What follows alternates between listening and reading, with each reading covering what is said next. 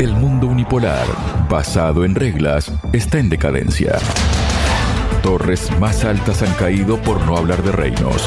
Ahora todos los caminos conducen a un nuevo mundo multipolar, libre de imposiciones imperialistas. En ajedrez de geopolítica analizamos todos estos movimientos. El primer ministro de Hungría, Víctor Orbán, ha expresado en una entrevista con Le Point, publicada este martes, algo que podría ser, según sus palabras, la solución para acabar con el conflicto en Ucrania. Para hablar sobre este tema, estoy junto al analista internacional Carlos Martínez. Carlos, bienvenido a Radio Sputnik. ¿Cómo estás? Muy bien, gracias. Muchas gracias, Carlos, por haber aceptado la invitación.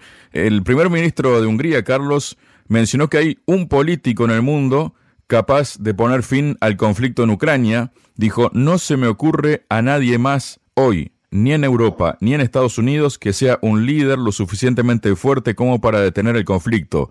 La paz tiene un nombre, Donald Trump. Según el primer ministro húngaro, si en febrero de 2022 el presidente estadounidense se hubiera llamado Donald Trump, ahora no habría un conflicto en Ucrania. ¿Qué nos comentas de estas apreciaciones de Orbán, Carlos? Pues seguramente que tiene razón. Al igual que también muchos pensamos que si Angela Merkel hubiera seguido en su cargo, tampoco hubiera llegado a este conflicto. Y es paradójico, ¿no? Porque, claro, Angela Merkel teóricamente, en la teoría sobre el papel, es más de derechas que el gobierno actual de Alemania, que está conformado por los verdes liberales y socialdemócratas. E igual, Biden, teóricamente, es más progresista que Trump y también según las escalas de valores que suele atribuirse una y otra ideología, pues Biden sería más favorable a la negociación que Trump. Lo que pasa es que una cosa es la ideología, otra cosa es los intereses que defienden cada uno, uno y otros. Y en ocasiones el mundo de la política centrista, teóricamente moderado, teóricamente alejado de cualquier radicalidad, luego resulta que es el más violento de todas las opciones políticas. Por ejemplo, Trump tiene, desde luego yo ideológicamente tengo que advertirlo, estoy en las antípodas de Trump, eso que quede claro. Pero, por ejemplo, Obama creo que bombardeó a 11, 12 países en su mandato. Durante, es verdad que fueron dos mandatos. Trump en un único mandato bombardeó y poco y muy limitadamente a Siria. Y tiene eso una explicación más allá de que puede parecer que tengamos algunos un odio a la izquierda woke, a la izquierda socialdemócrata, etcétera, etcétera. Tiene una explicación muy sencilla. Esto Biden o muchos otros políticos están muy asociados al capital transnacional y tienen intereses muy importantes en todo el mundo y por supuesto incluido Ucrania. Ucrania todos sabemos que tiene interés el, hijo de Biden, tiene interés el BlackRock y esos grandes intereses el Partido Demócrata está a su servicio. Sin embargo, Trump, que es un tío que se dedica al sector inmobiliario, que tiene sus grandes aliados los agricultores, la industria local, otros empresarios inmobiliarios allí, pues claro, pues él está más centrado en hacer América otro más grande más que en defender los intereses del capital transnacional allá donde haya. Entonces, claro, por eso, evidentemente, Trump está, no tiene tanto interés en Ucrania, sino en recortar el inmenso déficit público que tiene la administración norteamericana. Y por eso, sin duda, será más fácil que llegue la paz a Ucrania cuando también, sin duda, gane las próximas elecciones presidenciales. También se ha pronunciado un vecino, por decirlo de algún modo, ¿no? De Hungría, ¿no? El presidente de la República Checa dijo que si Donald Trump gana las elecciones presidenciales en Estados Unidos podría llegar a un acuerdo con el mandatario ruso Vladimir Putin que no sería favorable para Europa ni para Ucrania. Dijo, en tal caso nos encontraríamos ante un hecho consumado con el que tendremos que lidiar. Según él, el mandatario checo, no se trata de socavar los lazos transatlánticos ni de cuestionar a Estados Unidos como aliado, pero hay que reconocer que Donald Trump ve algunas cosas de otra manera. ¿Y estas eh, observaciones del presidente de República Checa qué te parecen, Carlos? Bueno, me parece que sigue, la podía hacer cualquiera en la calle, que se entere mínimamente de política y funcione al dictado de lo que dicen grandes medios corporativos. Primero, Bielorrusia, Rusia es Europa. Igual que el Donbass y Crimea forman parte del conflicto ucraniano, forman parte del Estado ucraniano y seguro que una, están buscando una solución, aunque sea diferente a la del régimen de Kiev. Es decir, aquí los políticos y los grandes medios dicen generalidades saltándose los derechos y las expectativas de grandes colectivos, grandes naciones. Es decir, no se puede pensar que una solución de Ucrania se va a tomar totalmente al margen de Rusia, ni se va a tomar una solución de Ucrania al margen de los habitantes del Donbass o de Crimea o de esta zona zonas que son de habla rusa y por supuesto también eh, de la, teniendo en cuenta la minoría rumana y las minorías húngaras que poblan Ucrania. De manera que una cosa es los intereses del régimen de Ucrania y otra cosa es los intereses de la población que son muy diferentes. Igual que los intereses de Europa, Rusia forma parte de Europa y de Europa es mucho más allá de la Unión Europea y por supuesto de la OTAN, que la OTAN forman parte también Canadá y Estados Unidos que no son Europa. Eso por una parte, o sea que ya de inicio ya la reflexión no nos sirve. Pero en todo caso, sí que es verdad que repito antes que Trump ve las cosas de otra manera porque sirven de intereses diferentes y con Trump pues es más fácil seguramente llegar a una solución de paz. También es verdad que es más fácil ahora que una solución de paz porque el conflicto tal como estaba planteado desde Occidente se pensaba que iban a estrangular la economía rusa en un par de meses y se pensaba que la industria armamentística rusa no iba a poder aguantar el ritmo de la industria armamentística occidental. Pues esos esquemas han fallado y lo que se ha convertido ahora el conflicto ucraniano en una guerra de desgaste, de desgaste evidentemente sobre todo para Ucrania y para Europa occidental y sobre todo lo más importante se están perdiendo vidas allí, vidas de gente joven, que eso es irreparable y no tiene ningún sentido que sigan perdiéndose estas vidas cuando ya el conflicto todos sabemos cómo va a acabar acabar con la victoria rusa y Rusia se anexionará las zonas de mayoría ruso hablante y no va a haber otra solución. Y me imagino que además eso vendrá acompañado al estatuto neutral del resto de Ucrania. Si Polonia, Hungría y el resto de vecinos no acaban comiéndose la propia Ucrania. Mientras, Carlos, no para confirmar la belicosidad de el Partido Demócrata de Estados Unidos, del actual gobierno de la Casa Blanca, el Pentágono ha aprobado con éxito, y esto lo informa el periódico político, una nueva bomba de precisión de largo alcance para Ucrania que se espera llegue al campo de batalla este miércoles, según, según dos funcionarios estadounidenses y otras dos personas con conocimiento de las conversaciones. Ucrania, repito, según el diario político, recibe su primer lote de bombas de pequeño diámetro lanzadas desde tierra, una nueva arma de largo alcance fabricada por Boeing que ni siquiera Estados Unidos tiene en su inventario, según las cuatro personas a quienes se les concedió el anonimato, dice el medio, para discutir asuntos antes de un anuncio. Se espera que la nueva bomba que puede viajar unas 90 millas, esto significa unos 130, 140 kilómetros, ¿no? Una capacidad, dice, significativa para Ucrania, según dijo uno de los funcionarios, pero ¿qué pasa? Se le preguntó al respecto a precisamente a uno de los voceros del Pentágono, ¿no? al mayor general de la Fuerza Aérea de Pat Ryder, quien sin dar más detalles dijo que Estados Unidos enviará a Kiev un número indeterminado de bombas de pequeño diámetro lanzadas desde tierra. Dijo, según reconocimos el año pasado, proporcionaremos a Ucrania las bombas de pequeño diámetro lanzadas de tierra, pero no dio fechas al respecto. ¿Qué significa esto? En la actual situación, además, en que Estados Unidos supuestamente ya no había dinero para enviar más nada a Ucrania, ¿no? Pues que se está convirtiendo Ucrania en un campo de experimentación de nuevas armas. Eh, pues no me extrañaría que Boeing deje un precio especial o regalado incluso al régimen ucraniano este tipo de armamento para que sea aprobado allí, esté atestado. Como tú bien dices, si no están incluidos en el catálogo del armamento estadounidense, pues van a hacer pruebas. Y yo creo que esto es coherente con lo que vengo diciendo anteriormente. El conflicto de Ucrania está ya en su recta final y pues se está aprovechando pues eso para probar nueva forma de combate. A mí lo que me preocupa de esto es que Ucrania haga mal uso de, esta, de estos armamentos como está haciendo un mal uso de armamentos occidentales para bombardear zonas civiles en Rusia, ni siquiera para defenderse frente al ejército ruso, sino a bombardear la zona fronteriza y bombardear continuamente como ha hecho durante muchos años las repúblicas de Lugansk y Donetsk.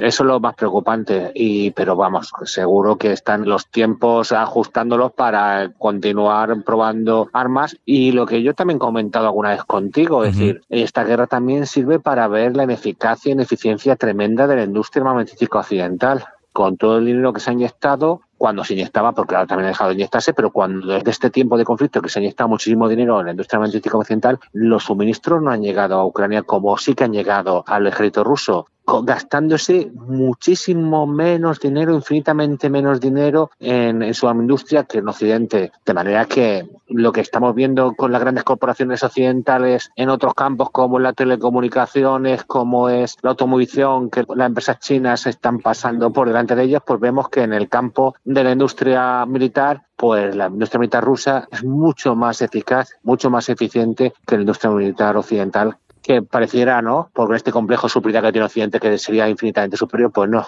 es muy inferior y es costosísima y eso lo pagamos los ciudadanos, básicamente los trabajadores de Europa Occidental de Norteamérica. Luego, Carlos, tenemos unas declaraciones del alto representante de la Unión Europea para Asuntos Exteriores, Josep Borrell, escribió este martes en una columna para la revista francesa Lobes acerca del resurgimiento de las tentaciones de conciliación con Rusia a consecuencia de los decepcionantes resultados en la contraofensiva ucraniana el verano pasado. En concreto, Borrell advierte contra la posibilidad de una conciliación asegurando que estas ideas eran erróneas en 2022 y lo siguen siendo hoy, al tiempo que asegura que la victoria de Ucrania frente a Rusia sería la mejor garantía de seguridad para Europa. Asimismo, Burrell aboga por no permitir que ideas como la de que de Ucrania no puede ganar y de que el apoyo de Occidente no se mantendrá definan la política de la Unión Europea hacia Kiev. Según Burrell, en lugar de buscar la conciliación, la Unión Europea debe recordar las lecciones que ha aprendido desde 2022 para evitar repetir los mismos errores y redoblar sus esfuerzos en las áreas donde han registrado éxitos. Asimismo, la Unión Europea también debe cambiar el paradigma de apoyar a Ucrania mientras sea necesario y comprometerse a hacer lo que sea necesario para que Ucrania gane. Asegura que la Unión Europea ha tardado demasiado en proporcionar a Ucrania armas esenciales y a menudo solo se han decidido actuar cuando Rusia amenazaba con tomar la delantera. Por ello califica de imprescindible proporcionar a Ucrania los medios necesarios, incluidos misiles de largo alcance y otros sistemas de armas avanzadas, así como fortalecer la defensa aérea, lo que asegura debe ir de la mano con un renacimiento de la industria de defensa europea. Bueno, a mí como ciudadano de España y por tanto europeo me gustaría saber quién toma estas decisiones que no pueden ser, según el propio Borrell, de otra manera. ¿Quién las toma? ¿Dónde se han votado? ¿Qué legitimidad tiene democrática tiene señor Borrell, la Ursula von der Meyer y toda esta gente? Es que este tipo de cosas no se han votado, no se han decidido. Actúan unilateralmente y en base también a ideas equivocadas, ideas erróneas. Borrell pensaba que la economía rusa era súper frágil y iban a hundir con las sanciones. Y ha sido justo al contrario, que se ha hundido la economía europea y la rusa ha crecido más de lo que esperado. Pero este hombre, primero, no tiene ninguna legitimidad democrática. Esas decisiones de tanto cada uno las toman nada más que una camarilla y luego se basan en premisas falsas, en hechos falsos. O sea que yo, vamos, con todo lo que está ocurriendo, pues medios como el tuyo y amigos y tertulias, pues siempre se habla de estas cosas y me preguntan muchas veces, ¿qué va a ocurrir en un futuro próximo? ¿Cómo va a salir esto? Pues yo no tengo claro, no soy adivino, pero hay una cosa que sí que tengo como cierta, que es que Europa se va como diríamos popularmente, se va al carajo, por no decir una palabra más gruesa.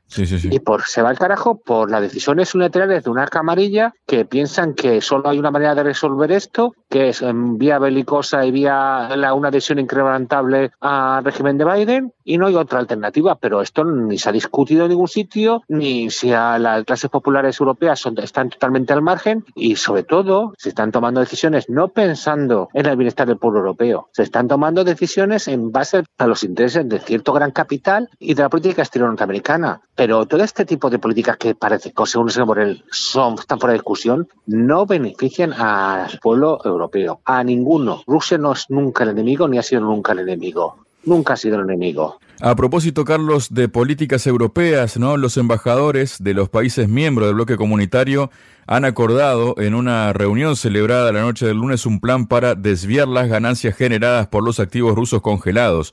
La decisión, que aún debe ser formalizada en las próximas semanas, ha sido unánime y afecta principalmente a los valores del Banco de Rusia guardados en el depositario Euroclear en Bélgica, según reporta el portal Euroactive. Allí radican 191 mil millones de euros, cerca de 207 mil millones de dólares, de los 260 mil millones de euros de reservas rusas en el extranjero que Oriente congeló en 2022. En realidad son más de 300 mil millones de dólares.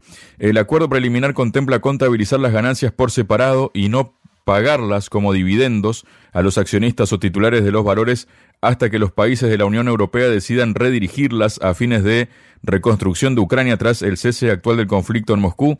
Esta decisión adicional requeriría la unanimidad del Ejecutivo Comunitario. Rusia ya advirtió, ¿no?, de estas acciones de la Unión Europea porque además en Rusia hay activos europeos eh, y occidentales, ¿no? ¿En qué terreno se está metiendo la Unión Europea con esto y a dónde puede dirigir toda esta situación, Carlos? Pues yo creo que está realizando auténticos hechos de sustracción, podrían ser hasta delictivos y ilegales. Y me explico. Europa Occidental en ninguna parte del país, del mundo, olvidémonos, hay democracia estrictamente dicho, en ningún sitio buena al pueblo, pero Europa sí que había avanzado mucho en eso que sea que el Estado de Derecho ¿Es lo mejor de la institucionalidad burguesa? Pues sí que se le unos ciertos derechos, garantías y libertades, no solo a los individuos, sino también a las empresas, ¿no? Y lo más sorprendente de todo este proceso desde que Rusia entró en el conflicto ucraniano es que los derechos más reconocidos, como son la libertad de expresión, o como son la propiedad privada dentro de esta institucionalidad burguesa que cualquier ciudadano teóricamente podría acudir juez y por un por ciento sumario reconocer y ejercitar sus derechos, el derecho a la propiedad privada y el derecho a la libertad de expresión han sido vulnerados por una Comisión Europea, un Europeo, con una legitimidad democrática muy escasa y muy lejana y no parece que aquí en Europa reaccione nadie y se tiene se debe reaccionar no para defender a Rusia, ¿no? sino para defender nuestros propios derechos. Es decir, e igual que le están haciendo a Rusia se, se la han hecho a ciudadanos porque supuestamente tienen vínculos con Putin. Vínculos con Putin es tener un pasaporte ruso y tener dinero. Ya con eso ya es vínculos con Putin y eso era título suficiente para privar de sus bienes a cualquier ciudadano ruso. Me parece una barbaridad. Pero además, y desde el punto de vista ya, digamos, de la economía y del estatus occidental, lo que es evidente es que este tipo de robo, que no solo ha ocurrido con Rusia, sino también con Venezuela, por ejemplo, y con otros países que teóricamente han sido sancionados, pero más bien que sanciones se trata de represalias, el problema es que el euro, que era una moneda refugio y una moneda porque era mucho más estable que el dólar, pues se está también perdiendo el valor. ¿Por qué? Porque los inversores extranjeros de cualquier parte del mundo pues ya no se fían de tener los depósitos en euros en Europa, porque en cualquier momento se le cruzan los cables a Ursula von der Leyen o a Borrell y te los confiscan sin ninguna explicación, sin ningún procedimiento judicial. De manera que eso también está repercutiendo en una credibilidad de las instituciones económicas europeas. Al respecto, Carlos, se ha pronunciado el ex asesor principal del Pentágono, el coronel Douglas McGregor, en la red social X, ¿no? La antigua Twitter. Él dijo, cuando el gobierno estadounidense confisque ilegalmente 300 mil millones de dólares de activos rusos y los entrega al corrupto gobierno ucraniano de Kiev, Arabia Saudí, la India, China y otros muchos países venderán bonos del Tesoro estadounidense a precios bajísimos, lo que activará los explosivos que demolerán el sistema financiero global de Estados Unidos y hundirán su economía. Los altos funcionarios norteamericanos han destruido en pocos años la prosperidad y el poder nacional que los estadounidenses tardaron cientos de años en construir. ¿Cómo es esta perspectiva, Carlos? Pues básicamente coincido, ¿no? Coincido y es, llamativo coincida yo con una persona de este origen. Y pero es que es así, es así. Es decir, tú lo que no puedes pretender es ir congelando, robando activos, pues en Estados Unidos los venezolanos, en Europa los rusos, en otros sitios los chinos, y pensar que eso no va a tener una repercusión en tu economía. Y más cuando la economía europea, como he dicho, pero también sobre todo la americana, se ha basado en la fortaleza de una moneda refugio que se adquiría, pero posteriormente con esa moneda no, no sé, mucha de esa moneda y sobre todo mucho del dólar que circula por el mundo no vuelve a Estados Unidos a comprar no bienes y servicios, con lo cual era un auténtico lenguaje común, un chollo para Estados Unidos y para Europa. Pues bien, eso se lo ha encargado pues con este tipo de acciones que le llaman sanciones, pero no son sanciones, porque aquí no hay ninguna legalidad internacional, como estamos viendo, es decir, que no son sanciones, sino que son meras represalias que al final intentan perjudicar a, un país o a ciudadanos de un país, pero también tiene un efecto muy serio con la credibilidad de las instituciones bancarias, financieras y económicas de Europa Occidental y de Estados Unidos. Muchas gracias, Carlos. A ti. Sputnik. Contamos lo que otros callan.